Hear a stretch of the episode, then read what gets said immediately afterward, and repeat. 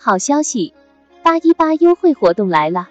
即日起至八月十九日，在喜马拉雅搜索刘维明，点击洗米团进入即可领取优惠券，加入刘维明的财富营。此次活动后，财富营价格将进行调整，大家抓紧行动。大家午好啊！二零二一年八月十日十五点零六分啊，今天的这个国内市场呢，总体来讲表现还算不错啊。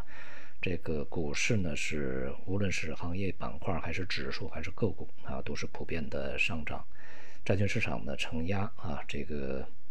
商品市场呢也是一个呃，在一个整理状态，而这个美元汇率呀啊是持续保持坚挺，并且在明昨天啊也是大涨的。当前市场呢仍然是关注焦点啊集中在通胀这个层面上，当然它所引发的就是货币政策当局啊它的一个未来的政策取向啊。啊今天呢这个央行也是发布了二季度货币政策的这个报告啊，总体来讲呢大的基调是没有改变的啊，这里边呢强调几个。这个要点啊，第一个呢就是保持货币政策的一个正常化啊，并且呢是宏观杠杆的这个基本稳定啊，这样的话呢就是仍然是强调一个稳字啊，对于货币政策而言，呃既不松啊也不紧啊，同时呢是这个要增强政策的自主性啊，因为预见到呃境外尤其是欧美、美国啊货币政策可能会有一些变化，那么。国内的货币政策呢，应该是以我为主啊，不会跟着外边跑。那么如果外面收紧的话，我们也要根据国情看啊，是否需要去收紧啊，不会去采取这个统一行动。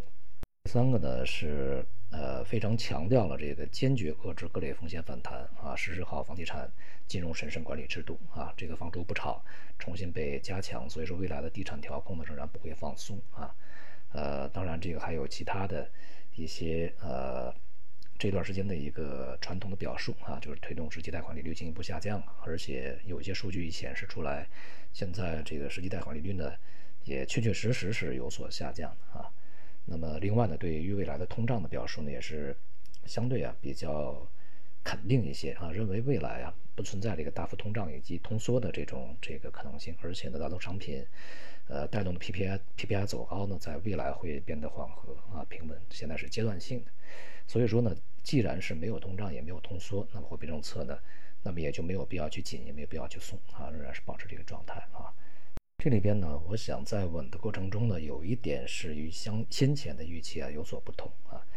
它这个除了表述支持实体经济不搞大水漫灌这个表述以外呢。他还强调啊，就是综合利用啊借贷便利、公开市场操作、再贷款、再贴现等货币政策工具呢，保持流动性合理充裕。也就是说呢，他没有提到这个什么存存款准备金率啊、什么定向降准这些这个工具啊。那么因此呢，对于今年下半年啊，市场上在前期一度有过的这个可能还会有降准这种猜测呢，可能就相对就看起来就有点太过乐观了啊。央行呢仍然是倾向于采取这个日常的公开市场操作啊，来去引导这个整个市场利率的一个走向啊。央行的一方面啊，这个强调了呃它的呃工作方面的要这个遏制风险，那么同时呢也强调了要去支持的一些产业啊。那么这些信号呢，其实也都对整个的我们的资产配置啊有一些指向作用。而在美国呢，虽然没有重磅的一些报告啊、会议出来啊，从现在一直到九月下旬，呃，应该说从这方面都是官方层面都是真空啊。但是呢，这个美联储的一些重要官员啊，在这段时间呃，这个针对利率以及购债啊所发表的呃言论呢是越来越多，同时呢，鹰派的这种气氛呢是越来越强啊。在昨天呢，又有啊两位这个呃美联储的。重要人士表示啊，在未来货币政策可能会提前的去回归正常正常化啊。首先呢是承认现在通胀已经这个到达，并且呢，呃，已经到达了这个利率啊开始去回归正常化的一个水平啊。那么就要看这个其他的啊，是不是已经呃满足了缩减购债的这样的一个要求啊？如果现在已经满足了，那么是不是要提前这个缩减购债啊？在他表述里面呢，他认为啊，这个四季度啊，就是年底之前缩减购债是，呃，可能性比较大的。但是啊，他同时强调呢，就是如果提前，他也是持开放态度的。所以呢，从美联储内部啊，目前看来呢，就是呃，甚至有一些这个言论是呃领先于市场的一种预期啊。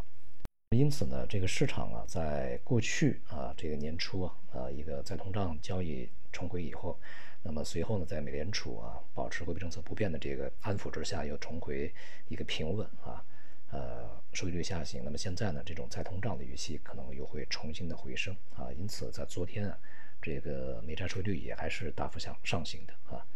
不管怎么样呢，这个中国的货币政策已经回归正常化，并且在未来似乎啊没有放松的任何的苗头，而美国的货币政策呢，正在啊这个回归正常化的路上，因此我们在今年下半年以及明年的至少是在上半年，我们所面临的货币政策。它整体来讲不会说特别宽，啊，至少不会比现在更宽，它会比现在呢外围来看呢应该是更紧一些，而我们内部来看呢，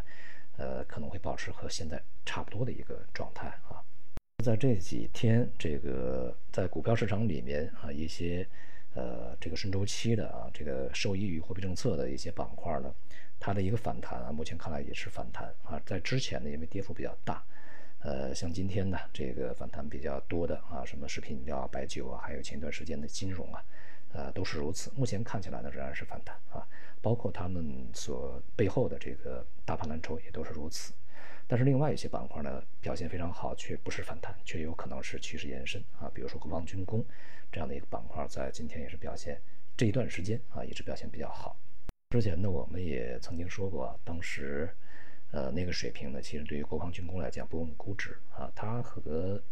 其他的一些行业板块呃，我们去看它的时候，逻辑是不大相同的啊。